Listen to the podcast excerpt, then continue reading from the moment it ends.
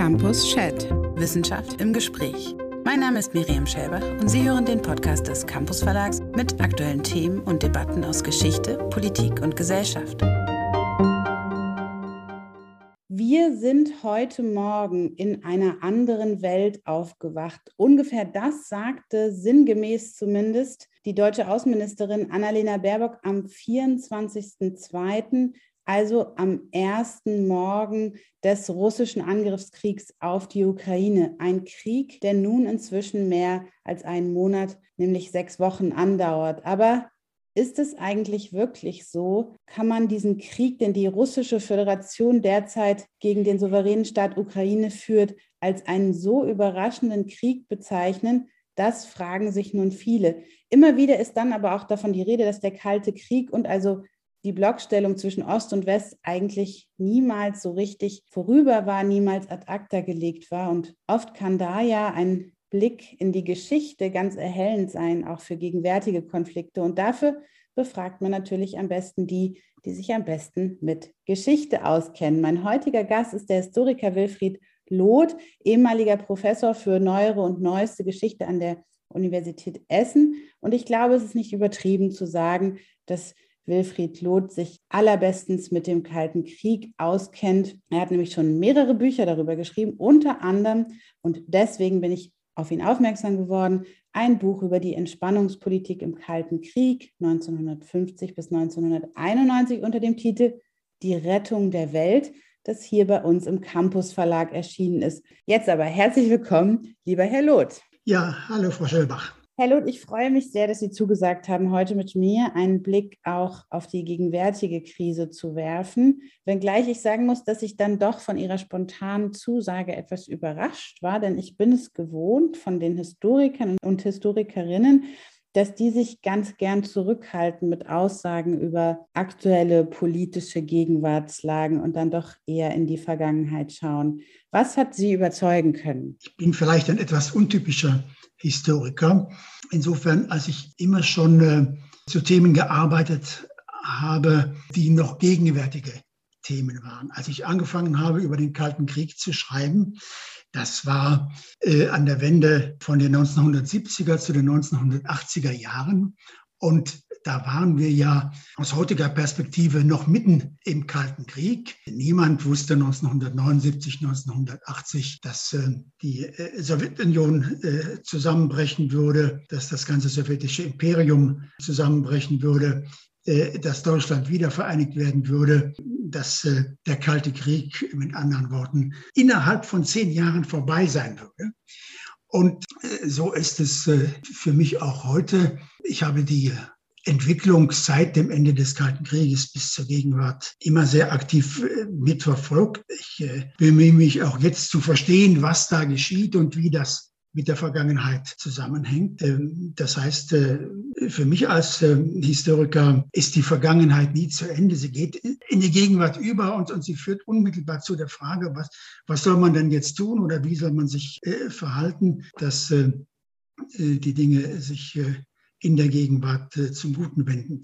Das heißt, genauso wie 1979, 1980 für mich eine entscheidende Frage war, wie können wir denn die gegenwärtigen Spannungen überwinden?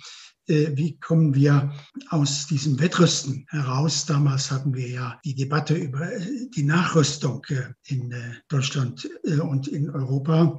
Genauso ist es für mich eine Frage, wie kommen wir aus der jetzigen schrecklichen Situation wieder heraus. Und bevor wir uns die Unterschiede und die Gemeinsamkeiten dieser beiden historischen oder aber auch gegenwärtigen Situationen anschauen, gehen wir doch noch mal äh, zu Ihrem Buch. Sagen Sie uns doch mal, das ist viel verlangt, gebe ich zu, aber ich bin mir sicher, Sie können das in vielleicht vier bis fünf Sätzen. Wie würden Sie die Essenz Ihres Buches zusammenfassen, in dem es ja darum geht, wie eben das Wettrüsten entspannt wurde in einer Zeit, des Kalten Krieges. Sie schreiben es eben sogar schon in den Titel. Die Entspannungspolitik war der Schlüssel zur Befriedung der Lage. Einmal ganz kurz zusammengefasst, Herr Loth, worum geht es in Ihrem Buch? Ja, also der Kalte Krieg, es ist ja eine Metapher, die in sich widersprüchlich ist. Eigentlich ist es kein Krieg. Und eigentlich war es kein, äh, kein Krieg zwischen, zwischen Ost und West, wurde nie äh, militärisch Krieg geführt. Es war eine Auseinandersetzung unterschiedlicher äh,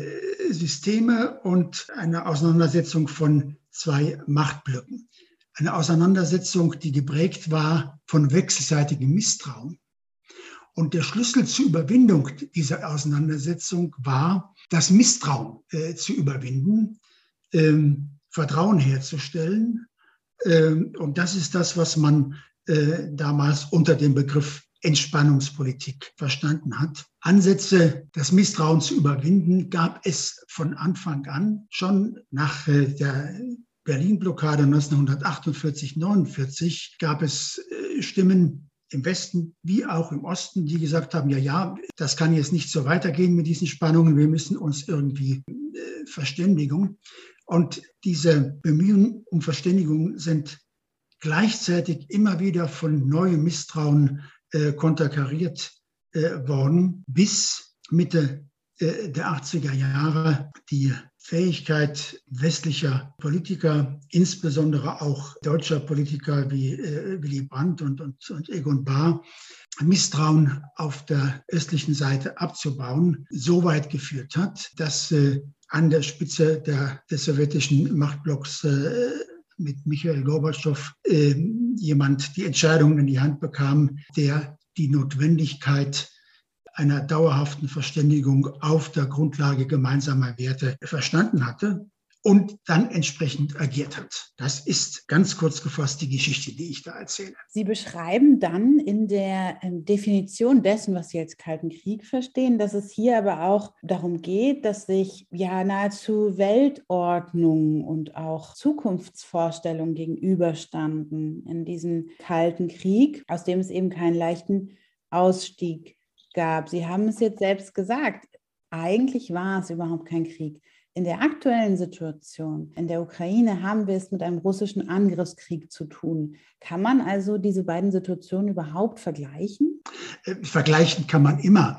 Ähm, man muss nur darauf achten, dass dann eben auch die Unterschiede jeweils ähm, herauskommen. Also jetzt haben wir zwar auch unterschiedliche Vorstellungen von gesellschaftlicher, staatlicher Ordnung.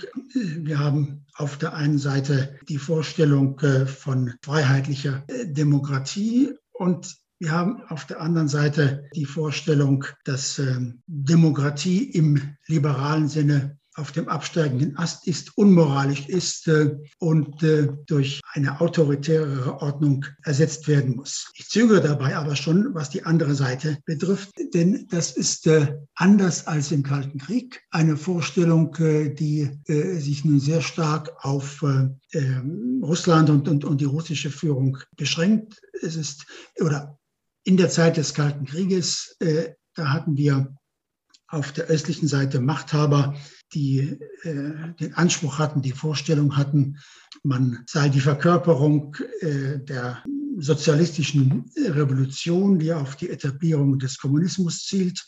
Und das ist ein Programm für die ganze Welt. Das soll in dieser Form überall äh, verwirklicht werden, der äh, sowjetische äh, Kommunismus nach den Grundsätzen des Marxismus-Leninismus. Heute haben wir im Kreml eine Führung, die davon überzeugt ist, äh, äh, Russland etwas ganz Besonderes ist, eine Vision einer, einer guten Ordnung, die auf, äh, auf Stärke, auf äh, moralischer Integrität äh, beruht, auf der Einzigartigkeit auch der russischen Welt wobei das nichts anderes ist als eine äh, nostalgiebasierte, nostalgiebasierter äh, Mythos. Das ist, das ist kein gesellschaftliches äh, Projekt. Das ist die Orientierung an der Vorstellung einer, einer orthodoxen Welt, die es nie gegeben hat, auch nicht in der Zarenzeit. Nur man ist der Auffassung,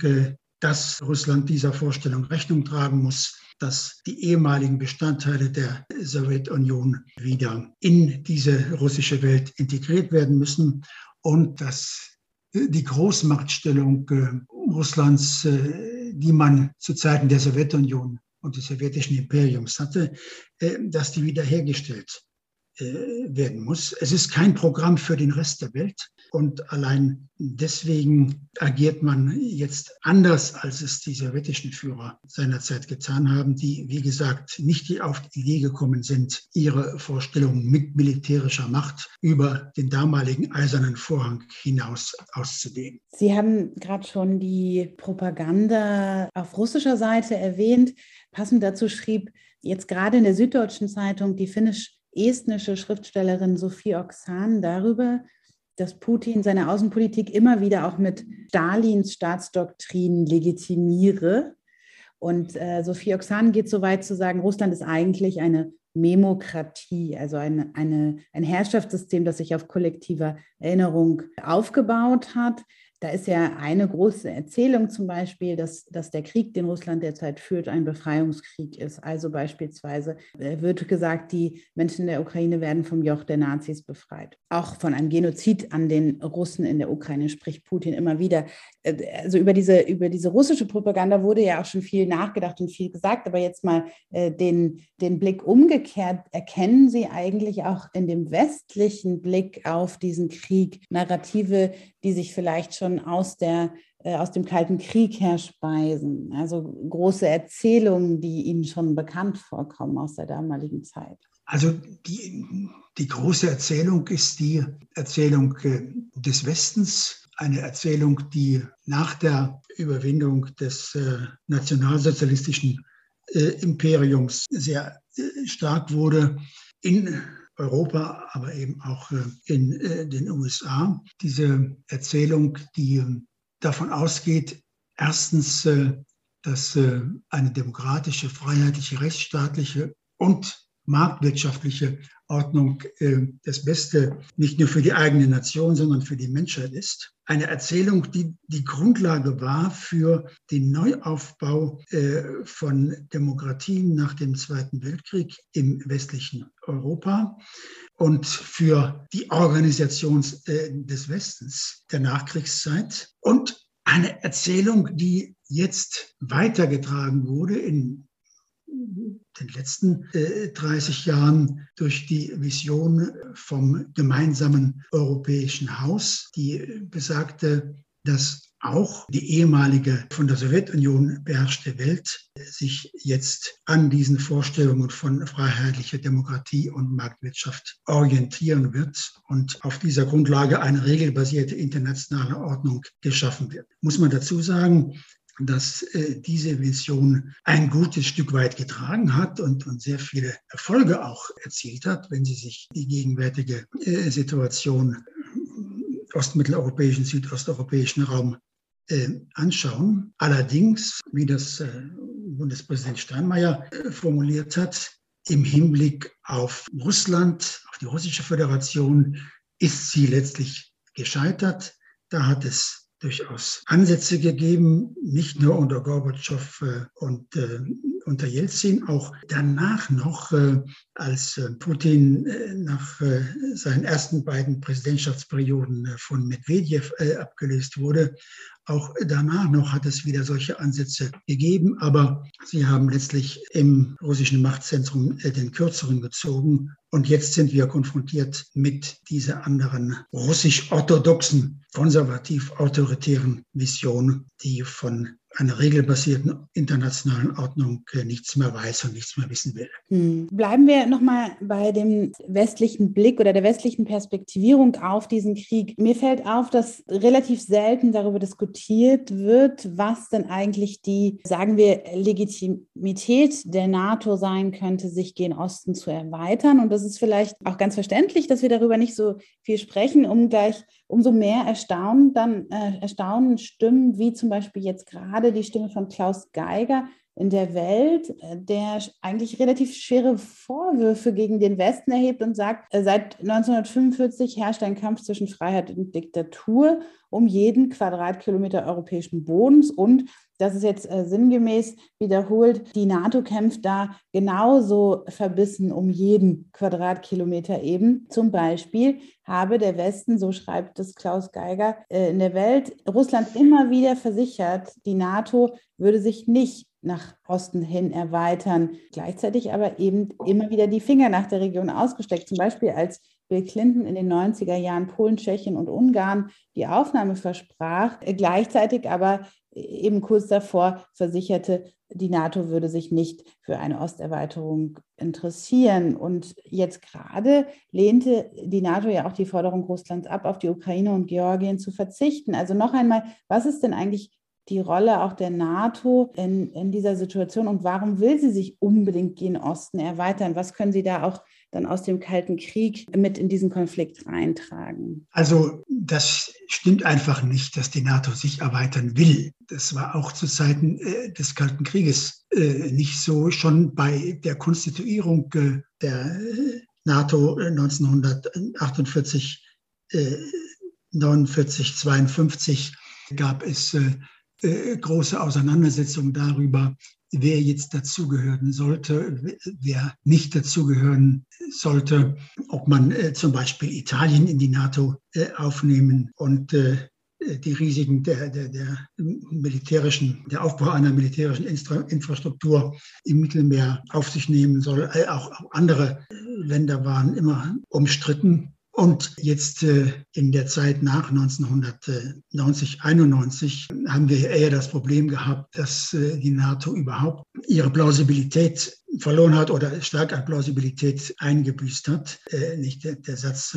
von Emmanuel Macron, die NATO sei hirntot, noch vor anderthalb Jahren äh, geäußert, äh, kam ja nicht von ungefähr, weil man gesehen hat, dass die, der Zweck der Abwehr einer vom sowjetischen Imperium ausgehenden Bedrohung äh, nicht mehr vorhanden war. Und umgekehrt haben wir jetzt wieder eine entsprechende Stärkung der NATO, äh, weil man jetzt diese neue Bedrohung sieht oder äh, wahrgenommen hat, die in der Tat in den letzten 30 Jahren oder zumindest in den letzten, in den 90er und, und Nullerjahren nicht zu sehen und nicht vorhanden war. Also die Ausweitung äh, der NATO äh, resultierte äh, und resultiert auch jetzt aus dem Bestreben von Ländern, Mitglied der NATO zu werden, um über einen entsprechenden kollektiven Schutz zu verfügen. Das ist nach dem Verständnis der NATO-Mitglieder ähm, auch äh, das gute Recht der betreffenden Länder. Warum soll man jemandem das Recht äh, verweigern, sich die Sicherheitsorganisation zu suchen, die den eigenen Interessen am besten entspricht. Insofern steht hinter der NATO natürlich eine, eine universalistische Philosophie, also das äh, Prinzip des äh, Selbstbestimmungsrechts schließt auch die Wahl des Bündnisses ein. So ist das 1990, ähm, 91 in äh, der, der Charta von Paris ja auch von der damaligen sowjetischen Führung unterschrieben und begrüßt worden. Das war ja auch die Grundlage der Zustimmung Gorbatschows zum Verbleib eines vereinten Deutschlands in der NATO. Es ist auch nicht, oder sagen wir so, die, die Erzählung der, der russischen Seite, die NATO oder die, die NATO Länder hätten ihr Versprechen gebrochen, kann man nicht so oder ist in, dieser Pauschalität äh, nicht zutreffend. Auch nach dem Zusammenbruch der äh, Sowjetunion äh, und äh, dem Aus oder dem, der Auflösung des äh, Warschauer Pakts 1991 hat man auf der westlichen Seite sehr gezögert, dem Wunsch einiger osteuropäischer Länder, Mitglied der NATO zu werden, zuzustimmen. Man hat es dann äh, 1996 getan, im Wesentlichen aus äh, innenpolitischen Gründen äh, der USA. Äh, die Wiederwahl Clintons hing nicht zuletzt äh, von den polnischen oder polnischstimmigen Wählerstimmen im Mittleren Westen ab. Und so hat es Präsident Clinton für richtig gehalten, dem Begehren der Polen und dann auch der anderen auf Mitgliedschaft in der NATO zuzustimmen. Man hat es aber nicht getan, ohne in der NATO-Russland-Akte so eine gewisse vertrauensbildende Maßnahme gegenüber der russischen Führung mit einzubauen, indem man eben sich verpflichtet hat, keine Truppen, keine westlichen Truppen in nennenswerter Größenordnung auf Dauer in diesen neuen Mitgliedstaaten zu, äh, aufzustellen und vor allen Dingen auch keine Atomwaffen dort äh, zu äh, stationieren. Also, das ist alles mit, äh, mit großer Zurückhaltung äh, von der westlichen Seite betrieben worden. Ja, bis hin zu dem Punkt, der jetzt äh, insbesondere ja auch Bundesrepublik und insonderheit der damaligen Bundeskanzlerin Angela Merkel vorgeworfen wird. Sie habe 2008 einen direkten Beitritt der Ukraine zur NATO verhindert. Das hat sie in der Tat zusammen mit anderen, zusammen vor allen Dingen auch der damaligen französischen Führung um äh, Präsident Sarkozy. Man kann im Nachhinein überlegen, ob das vielleicht ein taktischer Fehler war, ob äh, mit einer Zustimmung zum NATO-Beitritt der Ukraine 2008 die jetzige Situation verhindert äh, worden wäre. Es kann aber durchaus sein, dass äh, Putin dann schon 2008 auf äh, die Ankündigung des äh, NATO-Beitritts der Ukraine genau mit dem äh, Krieg regiert hätte, mit dem er jetzt reagiert hat. Immerhin wäre das damals äh, ein NATO-Beitritt gewesen eines Landes, in dem zur damaligen Zeit noch die gesamte Schwarzmeerflotte der Russischen Föderation stationiert war. Das war ja noch vor der Annexion der Krim. Zweiter Schritt des Nachdenkens, da äh, sehe ich eher äh, Argumente auf der Seite der, der Kritiker von, von Angela Merkel und, und äh, anderen äh, deutschen äh, Politikern nach der Annexion der Krim, ob man nicht da äh, den NATO-Beitritt hätte vollziehen sollen. 2014 ja, ich würde, ich würde das als eine offene Frage bezeichnen. Hinterher ist man immer klüger. Aber in jedem Fall ist es nicht so, dass die NATO offensiv ihre Erweiterung betreibt. Und auf der anderen Seite das äh, Verhältnis der NATO-Mitgliedern zu äh, Nichtmitgliedern, in dem Fall zur Russischen äh, Föderation, stellt schon ein Problem dar, mit dem man sorgfältig und verantwortungsvoll umgehen muss. Ich finde nach wie vor, dass das die, die westlichen Regierungen durchaus verantwortungsvoll getan haben, dass es nicht ausgereicht hat, um Russland auf Dauer in eine internationale Ordnung einzubinden, müssen wir jetzt feststellen, ist insofern ein Scheitern der westlichen äh, Politik, aus der dann auch äh, resultiert, dass man jetzt ähm, die Eindämmung der, nennen das mal so, neuen russischen Gefahr betreiben muss, ohne Rücksicht auf weitere russische Empfindlichkeiten. Denn da ist mit dem äh, Selbstverständnis des, äh, des Westens nicht zu vereinbaren, dass äh, Russland eine Sonderrolle als, als Großmacht zugebilligt wird, die auf Kosten der Selbstbestimmung anderer Völker und Nationen geht. In Ihrem Buch Die Rettung der Welt beschreiben Sie da noch wie, also wie Sie auf das Kapitel der Geschichte des Kalten Krieges zurückblicken und auf eben die Überwindung der bipolaren Blockstruktur im Kalten Krieg. Und Sie schreiben, die damalige Strategie des Westens, der Wandel durch Annäherung, eine Formulierung, die man öfter bei Ihnen liest, sei erfolgreich gewesen. Das heißt, Sie revidieren jetzt Ihr Fazit aus dem Buch und sagen, an der Situation der Zeit können wir sehen, dass eben der Wandel durch Annäherung gescheitert ist. Russland konnte nicht integriert werden und jetzt ist eine rote Linie überschritten, die auch diese politische, diese Vorstellung von Politik, die sich vor allem durch ein ein Einhegen, also Appeasement-Politik annähert, dass die beiseite gelegt werden muss? Hm, ich würde nicht sagen, oder ich sage nicht, dass ich mein, mein Urteil über die damalige Zeit äh, revidieren muss. Wandel durch Annäherung war erfolgreich, wenn man äh, sich anschaut, was äh, das Ende der kommunistischen Ideologie betrifft, äh, was äh, das Ende der sowjetischen Vorherrschaft bis in die Mitte Europas hinein betrifft, was die Teilung Deutschlands betrifft.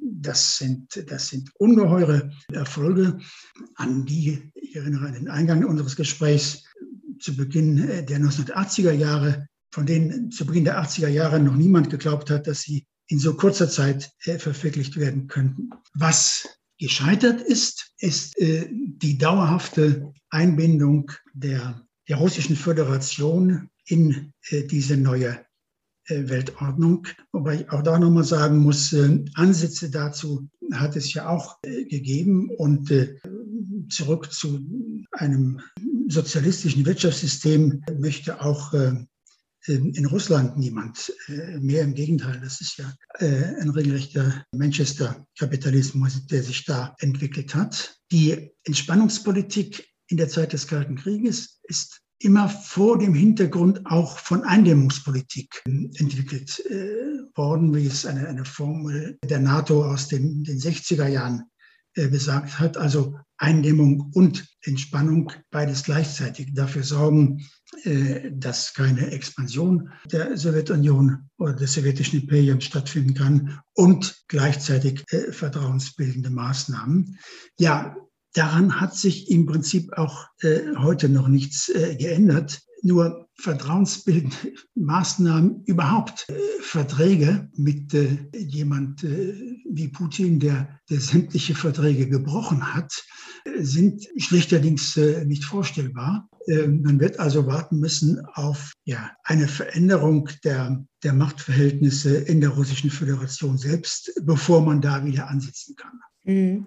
Nun ist es so, dass die Fragen, die derzeit in Deutschland in Bezug auf die Außenpolitik verhandelt werden, weniger auf eine Einstellung abzielen, sondern doch wirklich richtig konkrete Fragen sind. Im Gespräch ist ein Gasembargo, ein deutsches Gasembargo von russischem Gas. Im Gespräch ist auch eine Flugverbotszone über der Ukraine, die immer wieder von vielen gefordert wird. Zu ersterem, also zum Gas, sagte gerade Wirtschaftsminister Habeck, das ist natürlich eine legitime Forderung, aber wir müssen eben auch schauen, dass die deutsche Wirtschaft darunter nicht zu sehr leidet, beziehungsweise Deutschland sich damit nicht selbst demontiert. Das ist dann eine Einstellung, die einige wiederum fast als zynisch bezeichnen in einer solchen Kriegssituation. Zu letzterem, also zur Flugverbotszone, das ist ein so kontrovers diskutierter Vorschlag, denn im Falle des Bruchs dieser Flugverbotszone müsste die NATO dann tatsächlich in einen Krieg eintreten, vor dem viele Angst haben. Wie kontrovers dieses Thema ist,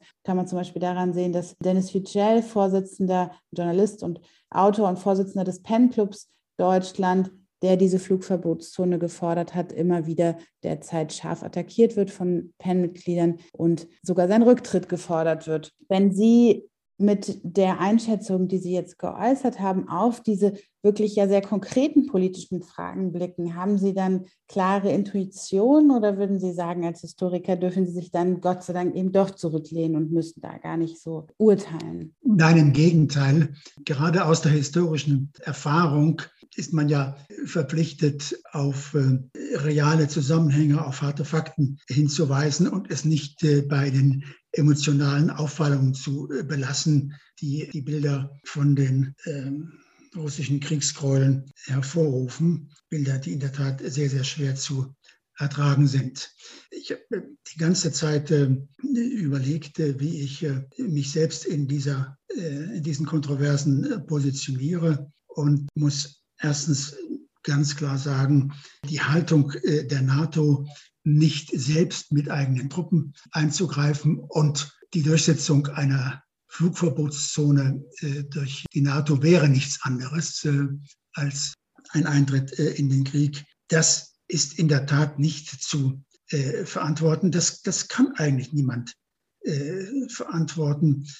Nicht nur, weil man nicht in diesen Krieg hineingezogen werden will, wegen mit den entsprechenden Kosten, sondern weil dann in der Tat die Eskalation äh, zur wechselseitigen atomaren Vernichtung droht. In dieser Hinsicht, um die westlichen Länder hat die NATO in der Zeit des Kalten Krieges immer eine sehr klare Haltung behalten, zum Beispiel nach der Niederschlagung der Freiheitsbewegung in Ungarn 1956, zum Beispiel nach der Niederschlagung des Prager Frühlings 1968. Äh, Und an dieser Haltung sollten die westlichen Länder äh, festhalten. Und ich bin auch fest davon überzeugt, sie werden daran festhalten. Sie werden diesem Sturm der moralischen Entrüstung, der ja der gegenwärtig über uns äh, hinweggeht, standhalten. Das heißt aber nicht, sich zurückzuhalten in allem, was sonst möglich ist. Vertreter der, der Fraktionen, die für eine Flugverbotszone leidenschaftlich argumentieren, sagen ja auch sehr schnell, naja, das muss ja gar nicht der NATO kommen. Es reicht ja, wenn man das ukrainische Militär mit entsprechendem Gerät ausstatten würde. Ja, natürlich, das müsste man machen und sehr zügig machen und nicht so zögerlich, wie das manchmal zu beobachten ist. Und was das Embargo, das vollständige, sofortige Embargo von, von Gas, Öl und Kohle äh, betrifft. Auch da muss man äh, die Warnungen etwa unseres Wirtschaftsministers vor dem wirtschaftlichen und dann auch gesellschaftlichen Zusammenbruch ernst nehmen. Und zwar nicht zuletzt und vor allen Dingen deswegen, weil ja überhaupt nicht äh, garantiert ist, dass ein sofortiges Embargo irgendeine Auswirkung auf die russische Kriegsführung haben würde. Die wird deswegen nicht abgebrochen werden und ähm, die wird deswegen auch nicht weniger grausam sein, als sie gegenwärtig äh, ist. Der Krieg finanziert sich nicht direkt äh, durch die Einnahmen aus dem Verkauf äh, der Rohstoffe. Der Krieg finanziert sich nicht aus Devisen, sondern aus dem, dem russischen Rubel. Und äh, da kann Putin so viel nachdrucken, wie er braucht, ohne äh, dass ähm, äh, an der Kriegführung irgendwas geändert werden muss. Da muss nichts aus dem Westen äh, nachgekauft werden, um äh, den Krieg führen zu können. Es ist sicherlich so, dass ein sofortiges äh, Embargo die Belastungen der russischen Wirtschaft verstärken würde und den, den Niedergang der russischen Wirtschaft. Aber das hat die Aussicht auf diesen Niedergang der ohnehin im Gang ist, äh, hat Putin nicht dazu bewegen können, auf diesen Krieg zu verzichten und bislang auch nicht dazu bewegen können, ihn zu stoppen. Herr Loth, ich möchte noch einmal auf die Personen, die in diesen Konflikt involviert sind, blicken mit Ihnen gemeinsam. Wir haben jetzt schon auf die, auf die Bündnisse geschaut, wir haben auf die einzelnen Nationen geschaut. Gucken wir uns doch nochmal drei, drei sozusagen zentrale Figuren an. Joe Biden als amerikanischen Präsidenten, Wladimir Putin als russischen Präsidenten und Annalena Baerbock als deutsche Außenministerin. Warum diese drei Personen? Ich finde, wenn man sich die Personen anschaut, dann wird ganz äh, deutlich, deutlich, dass man es eben auch mit verschiedenen äh, Generationen von PolitikerInnen zu tun hat. Putin und Biden haben beide diesen Kalten Krieg noch miterlebt. Putin ist, ich glaube, in den 50er Jahren geboren, Biden sogar noch ein bisschen früher, in den 40er Jahren. Putin war selbst KGB Offizier in Deutschland zur Zeit des Kalten Krieges in Dresden stationiert. Das heißt, war wirklich also sowohl in Amt als auch in, in Privatperson äh, auf eine gewisse Weise involviert. Joe Biden, langjähriger Senator, ebenso äh, schon politischer Funktionsträger, als äh, das alles war. Und dann eben Annalena Baerbock, Geburtsjahr 1980, die den Kalten Krieg höchstens noch Kindheitserinnerungen kennt. Und jetzt meine Frage, haben Sie das Gefühl, Sie können da so einen Generationenumbruch sehen, auch hinsichtlich des jetzigen äh, politischen Handelns? Und wie relevant ist das zur Einschätzung der Situation, dass eben diese beiden Präsidenten selbst noch Akteure des Kalten Kriegs waren? Äh, nein, ich glaube, das spielt keine äh, große Rolle. Wir haben ein Ende des Kalten Krieges äh, gehabt 1989, 1991. Den haben sowohl äh, äh, Joe Biden als auch äh, Wladimir Putin bewusst miterlebt. Sie haben aus dieser Zeit Prägungen mitgenommen, die jetzt wieder zur Geltung kommen. Putin die, die traumatische Erfahrung des Zusammenbruchs des Imperiums, in dem er gelebt hat und dem er ein äh, Funktionsträger war. Joe Biden die Erfahrung, dass sich, meine vorige Formulierung aufzugreifen, diese Kombination von Eindämmung und Entspannung gelohnt hat und insofern auch eine, eine Bestärkung der Haltung damals hatte.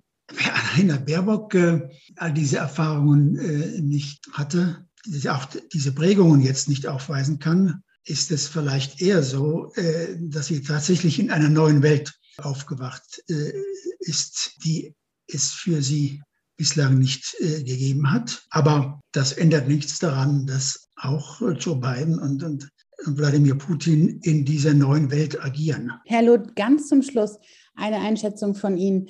In Ihrem Buch Die Rettung der Welt beschreiben Sie, dass, dass es durchaus natürlich auch Lobbys und Gruppen und Unternehmen gibt, die von kalten Kriegsstellungen profitieren. Sie sagen natürlich ganz klar äh, Militär- und Rüstungslobbys zum Beispiel. Wer profitiert eigentlich von der Situation der Zeit? Ja, natürlich ist das äh, eine, eine Hochzeit äh, zum Beispiel für, für westliche Rüstungsfirmen, die drei Jahrzehnte sozusagen in der Schmuddelecke gestanden hatten und mit denen man nicht so viel zu tun äh, haben wollte. Das könnte in der Zukunft auch wieder dazu führen, dass Versuche, eine, eine regelbasierte internationale Ordnung zu schaffen, konterkariert werden äh, von dieser Seite. Aber gegenwärtig ist es keine aktuelle Frage. Gegenwärtig geht es ja viel stärker darum, dass man erstens die Ukraine in ihren militärischen Anstrengungen unterstützt äh, und zweitens äh, eine, eine glaubwürdige militärische Abschreckung wiederherstellt. Das heißt, und verbinden Sie das gern mit Ihrem Schlusswort, wenn Sie möchten, bei den 100 Milliarden Euro, die Deutschland derzeit in, in die Aufrüstung steckt, haben Sie nicht Bauchschmerzen und denken, wie uns der Kalte Krieg gelehrt hat, wird ein Aufrüsten auch immer ein Gegenaufrüsten bedeuten, das dann zu einem Wett Wettrüsten führt und schlagartig sind wir in einem sich selbst die ganze Zeit antreibenden Kreislauf gelandet. Dafür ist jetzt gerade in, in dieser aktuellen Krisensituation, Kriegssituation nicht der richtige Zeitpunkt für diese Bauchschmerzen? Nein, ich habe überhaupt keine äh, Bauchschmerzen, weil es nicht um Wettrüsten geht. Der Begriff Wettrüsten ist sowieso etwas irreführend. Es war in der Zeit des Kalten Krieges nicht so, äh, dass die eine Seite immer noch etwas mehr an Rüstung produziert und die andere dann auch noch immer etwas mehr. Äh, es hat, das darf man nicht vergessen, beständig auch Bemühungen um Eindämmung der Rüstungen gegeben und um die Verhinderung der äh, militärischen Eskalation. Und äh, es ist auch nicht zutreffend, äh, dass der Kalte Krieg mit einer Zusammenbruch äh, der Sowjetunion geendet hat, weil sie von der westlichen Seite totgerüstet wurde.